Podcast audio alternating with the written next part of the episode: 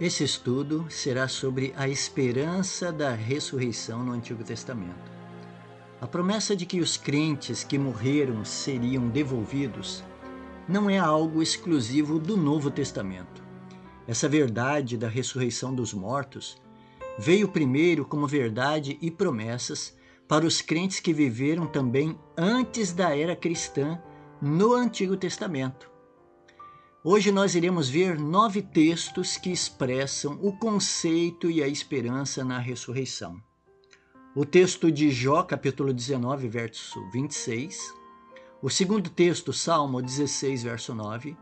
O terceiro, Salmo 49, verso 15. O quarto, Salmo 71, verso 20. O quinto texto, Salmo 73, verso 24. O sexto, Isaías capítulo 26, verso 19. O sétimo, Daniel capítulo 12, verso 2. O oitavo texto, Jonas capítulo 2, verso 2. E o último texto que fala sobre a esperança da ressurreição no Antigo Testamento é Oséias capítulo 6, verso 2. A metade desses textos, quatro deles, saem do livro de Salmos, que era o inário do povo hebreu e do povo de Israel. Ou seja, essa verdade da ressurreição estava na boca do povo. Eles cantavam sobre essa promessa e a esperança da ressurreição, cantavam em seus cultos públicos e nas suas casas. Porém, o livro de Jó foi o primeiro livro a ser escrito. Foi escrito por Moisés. E a primeira revelação que Deus concedeu aos humanos sobre a ressurreição foi na narrativa do livro de Jó, a narrativa do grande conflito na vida desse indivíduo, o patriarca Jó. Não sabemos se Moisés viveu na época de Jó ou se ele ouviu da história desse homem. E o Espírito Santo depois revelou a ele, Moisés, se deveria registrar tal história. Moisés, porém, recebeu as visões da história de Jó no deserto de Midian, depois que Moisés fugiu do Egito e passou 40 anos na terra desse povo, os midianitas. Os midianitas eram descendentes de Abraão e Quetura. Eram irmãos de Israel, mas de mãe diferente, que se separaram de Israel mais tarde e depois se tornaram inimigos do povo de Deus. Mas foi ali, na terra de Midian, e na casa do sacerdote de Midian, Jetro, que Moisés teve suas primeiras visões. O patriarca viu a história de Jó, sua grande provação, o sofrimento, e ouviu a declaração de Jó, porque eu sei que o meu redentor vive e por fim se levantará sobre a terra. Depois, revestido este meu corpo da minha pele, em minha carne verei a Deus. Jó capítulo 19, verso 25 e 26. Veja, Jó sabia de um redentor, o descendente de Eva, prometido lá em Gênesis capítulo 3, verso 15. Observe o tom pessoal da declaração solene de Jó. Ele usa expressões como meu, eu, por mim mesmo, os meus olhos, ou seja, ele acreditava firmemente em seu coração que em sua carne, com os seus próprios olhos, ele veria a Deus, mesmo que ele morresse e sua carne fosse destruída. Ele diz que o seu corpo seria revestido. Essa é a esperança da ressurreição, de um novo revestimento, de uma nova reconformação. Essa é a garantia pessoal de um dia futuro aonde acontecerá a ressurreição. Mas as mais frequentes declarações de fé na ressurreição do Antigo Testamento, como já dissemos, estão no livro de Salmos. A primeira das declarações desse livro diz, abre aspas, por isso o meu coração se alegra e o meu espírito exulta, até o meu corpo repousará seguro pois não deixarás a minha alma na morte, Sheol, nem permitirás que o teu santo veja corrupção. Fecha aspas. Aqui o termo hebraico Sheol deveria ser traduzido como sepultura, como é feito em muitas outras passagens ou textos da Bíblia. Esse termo é encontrado 66 vezes em toda a Bíblia hebraica ou o Antigo Testamento. E na maioria dos casos, seu significado é sinônimo de sepultura. Em nenhum lugar da Bíblia, Sheol é descrito como o submundo sombrio onde haveriam mortos que viveriam ali, onde as almas estariam ali, ou estariam espíritos humanos existindo ali. A Bíblia não fala de Sheol nesse sentido. A palavra Sheol é uma designação para sepultura, o lugar dos mortos, no pó da terra, em que, na maioria dos casos, essa palavra Sheol é traduzida como sepultura, em 57 vezes, mas também como morte, cinco vezes. Reino da morte é traduzida assim uma vez. Profundezas, uma vez. Portões da morte, uma vez traduzida assim na Bíblia. E profundezas, uma outra vez.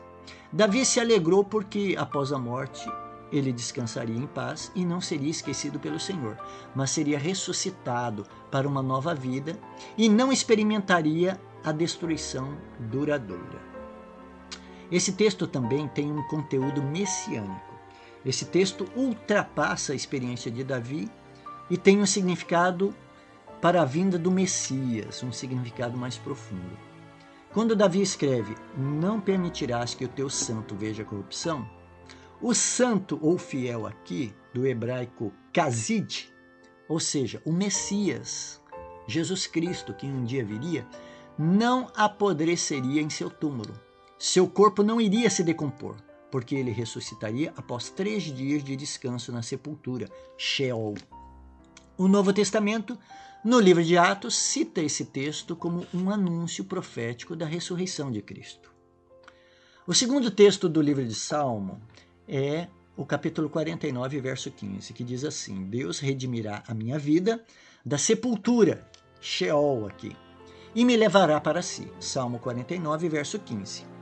Os tradutores da New Living Translation interpretam o texto hebraico de maneira poderosa. Eles traduziram assim: Ele me arrebatará do poder da sepultura. A Bíblia Viva traduziu o mesmo verso da seguinte forma: Deus livrará a minha alma do poder da morte. O salmista termina dizendo: E me levará para si.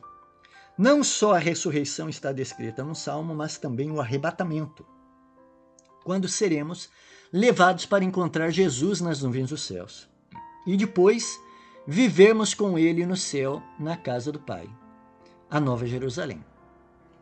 O terceiro salmo que descreve a ressurreição é o Salmo 71, verso 20, que diz: Tu que me tens feito ver muitas angústias e males, me restaurarás a vida e me tirarás dos abismos da terra.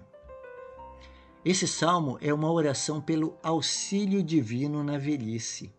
Deus não apenas restaura a força física e a saúde, mas tem o poder de ressuscitar os mortos. O salmista acreditava no Senhor e esperava que Deus o trouxesse do hebraico aqui, essa palavra trouxesse é Alá, fizesse subir, né, das profundezas do abismo. O eh, abismo aqui no hebraico é terron, significando literalmente ali profundeza da terra, o que pode ser uma descrição figurada da sepultura. Assim, essa imagem poética sugere uma ressurreição corpórea a partir do pó da terra, da sepultura. A tradução Nova Versão Internacional apresenta essa esperança, dizendo: Restaurarás a minha vida e das profundezas da terra de novo me farás subir. O quarto texto do livro de Salmo que fala sobre ressurreição é o Salmo 73, verso 24. Ele foi escrito por Asaf, que escreveu assim: Estava em sua busca existencial pela compreensão dos enigmas da vida, em relação à prosperidade dos ímpios e ao sofrimento dos justos, e concluiu que era Deus quem o sustentava e guiava. Deus assegurava seu futuro e o ressuscitaria para a vida eterna. E ele diz assim: Tu me seguras pela minha mão direita, tu me guias com o teu conselho e depois me recebes na glória. Salmo 73, verso 23 e 24. Deus dá sentido à vida presente, mas além disso, ele assegura o nosso futuro, mesmo após a morte. O verbo usado ali no texto, ser levantado, é lacá, o qual é usado na história de Enoque, quando Deus o levou, lacá, em Gênesis 5, verso 24. Bem como na narrativa de Elias, que também foi levado para o céu, lacá. 2 Reis, capítulo 2, verso 3 e verso 9. Depois de vermos aqui os quatro textos do livro de Salmos, vamos entender o sexto texto do Antigo Testamento que fala sobre ressurreição. O texto de Isaías 26, verso 19, que diz: Os teus mortos e também o meu cadáver viverão e ressuscitarão. Despertem e cantem de alegria, vocês que habitam no pó, porque o orvalho de Deus será como orvalho de vida, e a terra dará luz aos seus mortos. Isaías capítulo 26, verso 19. Essa fantástica promessa da ressurreição está em um trecho do livro do profeta Isaías, que são os capítulos 24 a 27, chamado de Pequeno Apocalipse. É aqui que se apresenta a esperança da ressurreição e anuncia com ousadia: os teus mortos e também o meu cadáver viverão e ressuscitarão. Uma esperança gloriosa e um futuro brilhante são assim retratados para aqueles que permanecem com o Senhor. Esse verso fala de maneira muito explícita sobre a ressurreição física. O texto diz que os mortos despertarão, introduzindo a figura da morte como um sono, ou dos que dormem, uma figura muito usada no Novo Testamento. O texto descreve a alegria da ressurreição, pois os ressuscitados são ordenados a cantar e louvar o Criador. O texto revela que os mortos habitam no pó, ou seja, não estão no céu. Eles voltaram ao próprio pó da terra, do qual foram formados, e ali permanecem inconscientes, no sono da morte, do qual serão despertados e reconstituídos. A revelação profética de Isaías ainda diz: O teu orvalho, ó Deus, será como orvalho de vida uma referência ao poder reconstituidor do Espírito Santo. O Consolador é que trará a vida aos mortos. E Isaías diz: A terra dará luz aos seus mortos. Ou seja, os ressuscitados sairão da terra, serão novamente criados do pó da terra e soprados do fôlego da vida. E serão a imagem e semelhança de Deus, e novamente será uma segunda criação do gênero humano. Mas os que ressurgem saem do pó da terra com a mesma identidade, memória, caráter e consciência de quando morreram. São as mesmas pessoas, mas transformados e sem a natureza pecaminosa. Eles saem dali incorruptíveis. O profeta Daniel fundamenta a sua declaração sobre a ressurreição a partir dessa proclamação de Isaías, né, da figura do sono da morte. Daniel capítulo 12, verso 2 diz: Muitos dos que dormem no pó da terra ressuscitarão, uns para a vida eterna, outros para a vergonha e horror eterno. Daniel capítulo 12, verso 2. A revelação de Deus no Antigo Testamento culmina com essa declaração. A morte é comparada ao sono e os que estão mortos ressuscitarão. Os que serviram ao Senhor receberão a vida eterna, mas os ímpios serão condenados à morte eterna. Deus também garante a Daniel que ele será ressuscitado para uma nova vida. Quanto a você, siga o seu caminho até o fim. Você descansará e ao fim dos dias se levantará para receber a sua herança. Capítulo 12, verso 3. A morte é semelhante a um descanso do trabalho fiel. Depois virá a doce herança, a vida eterna ou a existência eterna com o Senhor na nova terra. O penúltimo texto do Antigo Testamento que menciona a ressurreição é do livro de Jonas. Em sua oração, o profeta declarou: Desci até a terra, cujos ferrolhos se fecharam atrás de mim para sempre. Tu, porém, fizeste a minha vida subir da sepultura ao Senhor, meu Deus. Jonas capítulo 2, verso 6. A alusão à ressurreição na história de Jonas está relacionada à sua permanência por três dias na barriga de um grande peixe. Jonas define essa experiência como o mesmo que estar no Sheol, né, que é a sepultura do pó da terra, ou seja, em uma sepultura. Depois de três dias e três noites, ele foi trazido a uma nova vida, quando foi vomitado desse Sheol. Ele foi vomitado ali da barriga do peixe. E ele então é, passou a viver ali a sua experiência. Jesus comparou a sua permanência na sepultura e a sua ressurreição com essa experiência de Jonas. Jesus descreve isso em Mateus capítulo 12, verso 40. O último texto do Antigo Testamento a ensinar sobre a ressurreição é do profeta Oséias, que diz: Depois de dois dias nos dará vida, ao terceiro dia nos ressuscitará e viveremos diante dele. Oséias capítulo 6, verso 2. Esse texto de Oséias também tem uma forte conotação messiânica, da experiência de Jesus com a morte. A profecia de Oséias mistura a experiência do sofrimento e morte dos crentes com a experiência de sofrimento e morte do Messias.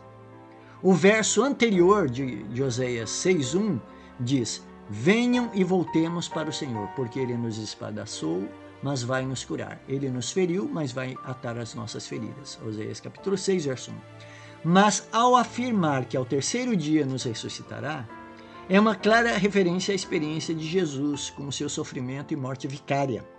Essa fusão da ressurreição de Cristo com a dos crentes ensina uma só verdade. Fomos sepultados com ele, Jesus, na morte pelo batismo, para que, como Cristo foi ressuscitado dentre os mortos, pela glória do Pai, assim também nós andemos em novidade de vida. Porque se fomos unidos com Ele na semelhança da Sua morte, certamente o seremos também na semelhança da Sua ressurreição. Romanos capítulo 6, verso 4 e 5. Veja que Paulo aqui relaciona a nossa morte no batismo com a morte de Cristo.